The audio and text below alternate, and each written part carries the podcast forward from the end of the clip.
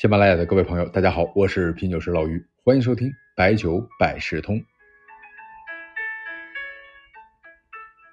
在各地吃驻京办，其实最放心的应该是食材，特别是特色的驻京办，那必须是当地运过来的，还原当地的味道。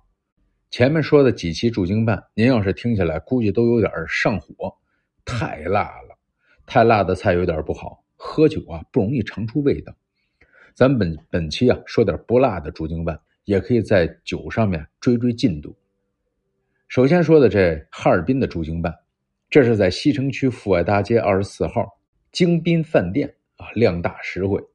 要说四川的招牌菜，有一款必吃的是回锅肉，那哈尔滨呢也有一道横菜叫做锅包肉，据说是光绪年间始创自哈尔滨道台府尹杜学营厨师郑兴文之手。正宗的锅包肉，那一定是色泽金黄，口味是酸甜恰到好处。吃这个来点好酒不为过。您说喝什么？哈尔滨啤酒，呃，不算是最合适。那来点白的。东北小烧应景，但是在这个星级饭店有点配不上食材。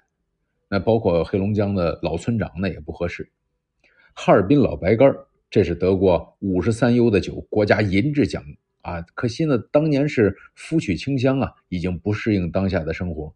最合适的可能是玉泉酒，啊，这算是兼香当中的第一梯队吧。浓酱兼香，产自哈尔滨的阿城区，浓中带酱啊。喝这个酒啊，你就可以点点大菜了，比如说小鸡炖蘑菇。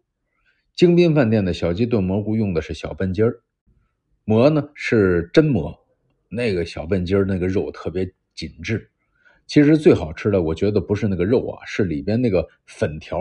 哎呀，肉汁啊，什么都嵌进去了。有时候吃的时候都忘了喝酒，这就跟那个新疆大盘鸡一样。最好吃的，我是觉得里边那个宽面条啊，收汁收的香艳，得了这盘菜的精华。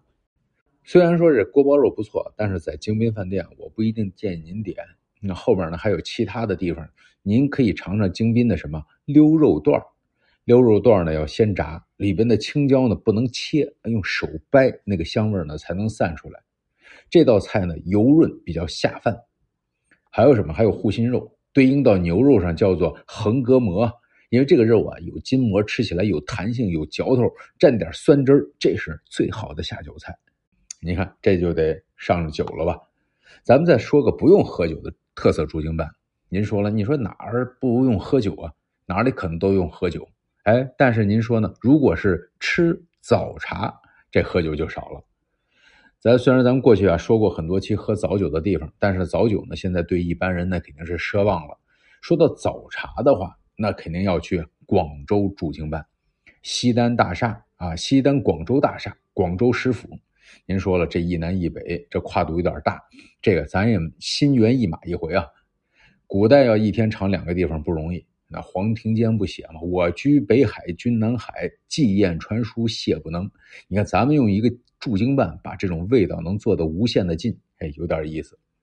广式早茶，您要一说，马上要头脑中反映出四个菜，叫做早茶雷文三大天王，四大天王啊！你不吃这几个，就相当于白来呀。烧麦、蛋挞、虾饺、叉烧包。这广州烧麦和内蒙的牛羊肉的烧麦那不一样，是以猪肉、虾仁为主，上面还点缀上虾子儿。这个虾饺啊，粤语呢叫哈糕，里边呢是猪肉青笋，还有点睛的虾肉，蒸的半透明，爽滑鲜甜。叉烧包呢是发酵的面团，里边呢叉烧酱的五花肉，口感也比较丰富。蛋挞呢，就有点海外甜点的感受了。它反映的是广州作为改革开放后最早融合海外的这样一种文化。您看啊，这么一大桌子菜，你不喝一点酒，还是缺少仪式感。能喝的来点的，就是石湾玉冰烧，那就不违和了。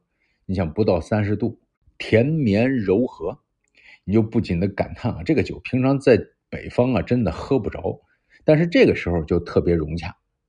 实在觉得早上还是喝不了，那就点点酒酿圆子啊，加点味儿。